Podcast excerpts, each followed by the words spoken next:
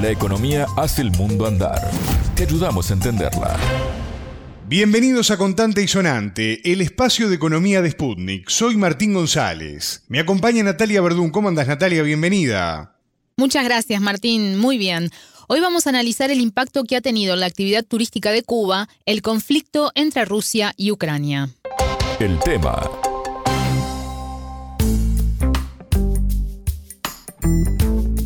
El conflicto entre Rusia y Ucrania impacta en la economía mundial, especialmente en sectores vinculados a los hidrocarburos, el combustible y los alimentos.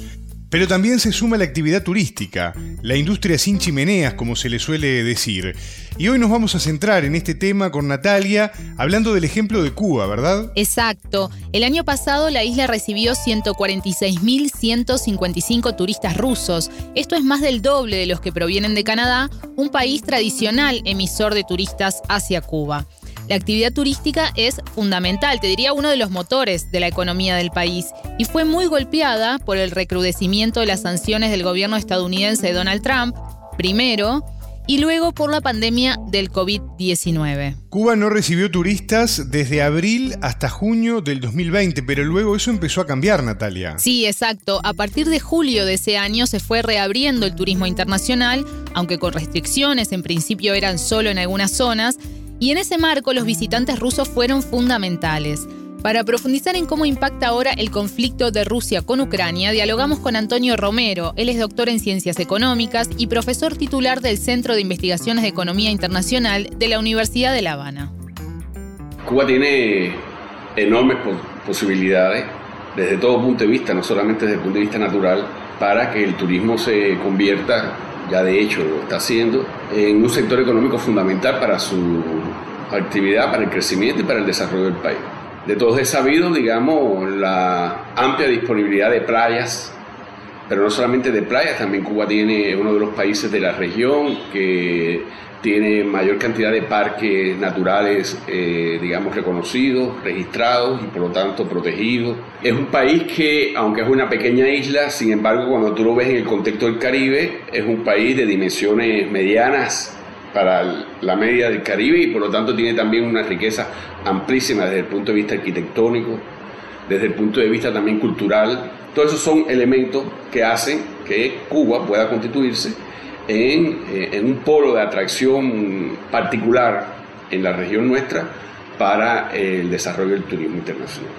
Sin embargo, hay que desde ya dejar claro que para que un sector económico se convierta en locomotora, tiene que ser capaz de traccionar, de alar al resto de sectores, ramas de la economía a partir de unos encadenamientos que pueden ser hacia adelante o hacia detrás, y qué es lo que hace evidentemente que un sector económico particular se convierta, digamos, en el pivote a partir del cual se encadena toda una estrategia de crecimiento y desarrollo que permite avanzar a un país. Eso lo desempeñó durante mucho tiempo en Cuba la industria azucarera.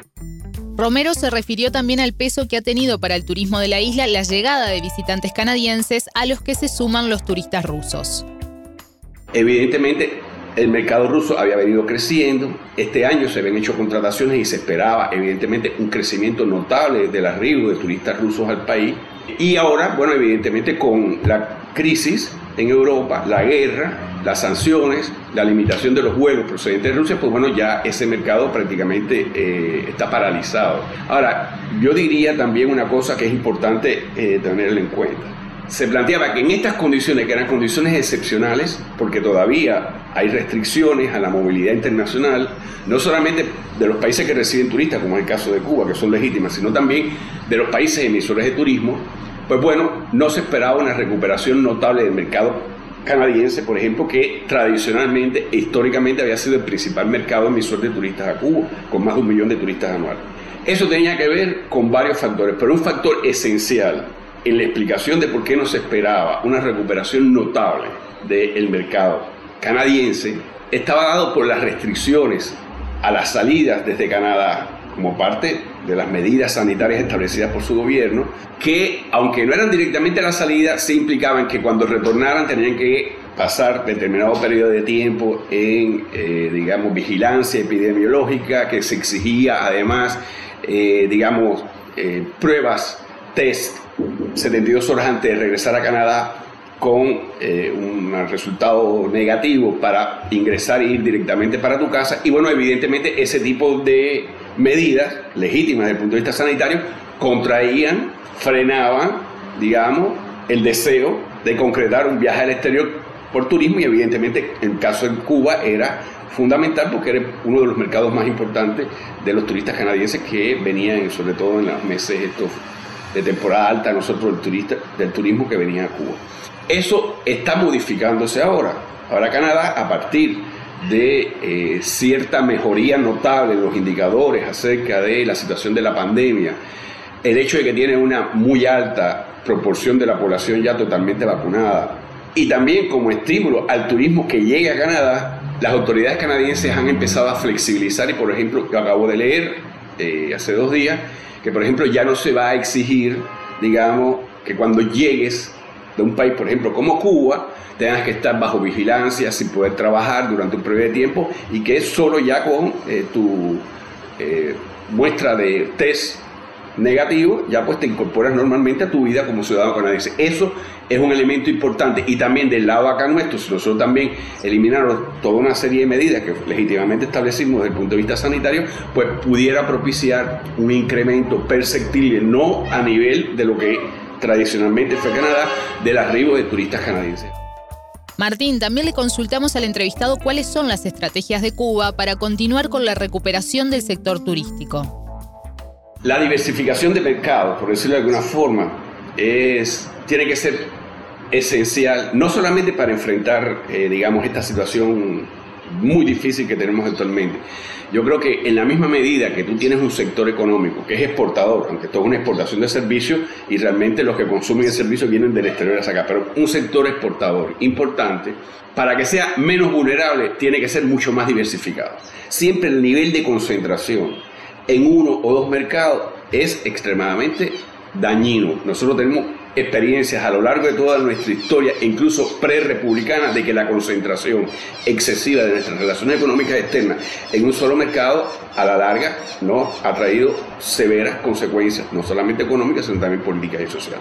Entonces, la diversificación de mercado yo creo que tiene que ser uno de los elementos más importantes.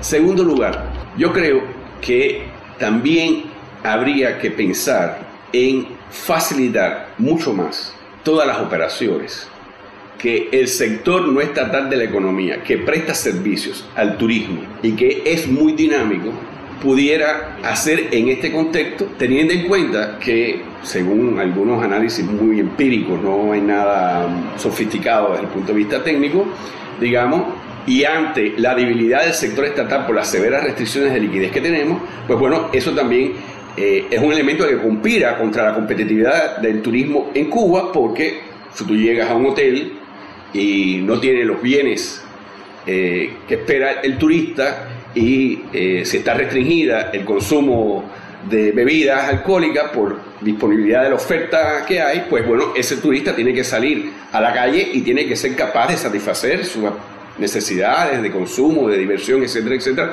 de una forma o de otra. Y por lo tanto yo creo que uno de los elementos también importantes que tiene que ser parte de esta estrategia es tratar por todos los medios de incrementar mucho más, eh, digamos, los mecanismos flexibles para que se desarrolle ahora con, digamos, con personalidad jurídica todos los emprendimientos que históricamente se empezaron a desarrollar en el país de cafeterías, de bares, de restaurantes, de hostales, por el sector no estatal y que ya hoy día la mayoría de ellos son micros, pequeñas y medianas empresas y por lo tanto tienen personalidad jurídica.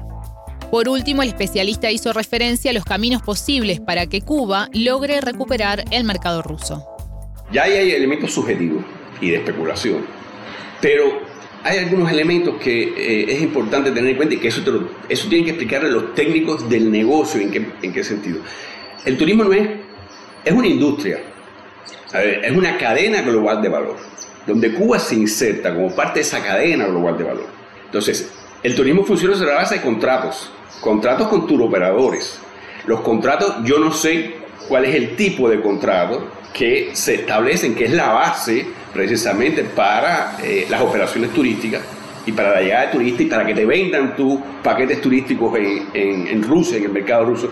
Esos son sobre la base de contratos. Si los contratos son a largo plazo, y se mantienen las mismas condiciones en esos contratos, se acaba el conflicto, se eliminan las sanciones internacionales, que eso es muy importante, a Rusia, y como parte de la eliminación de las sanciones internacionales a Rusia, se abren los espacios aéreos de los distintos países a vuelos procedentes o hacia Rusia, y si se dan esas condiciones y no hay modificación en los contratos, pudiera pensarse que se recuperaría, digamos, el mercado ruso. Pero yo no creo, si, si, si se dieran todos esos if, yo no creo que se recuperaría al nivel de lo que nosotros habíamos previsto antes del conflicto, por una sencilla razón, porque la afectación económica en Rusia es muy importante por la guerra y por las sanciones. Entonces, por lo tanto, eso indudablemente trae aparejado, no sé en qué dimensión, pero va a traer aparejado una limitación en términos de recursos económicos para determinados sectores económicos y sociales de Rusia que no necesariamente siempre van a ser los que hacen turismo a Cuba, pero seguramente parte de ellos, directo o indirectamente, o a lo mejor no ellos, pero parte de su familia o parte del sector económico en que se desenvuelve han tenido afectación económica y eso a la larga va a traer aparejado una reducción de los ingresos disponibles para hacer turismo. Escuchábamos a Antonio Romero, doctor en Ciencias Económicas y profesor titular del Centro de Investigaciones de Economía Internacional de la Universidad de La Habana. Gracias, Natalia. Un gusto, hasta la próxima. Contante y sonante desde Montevideo.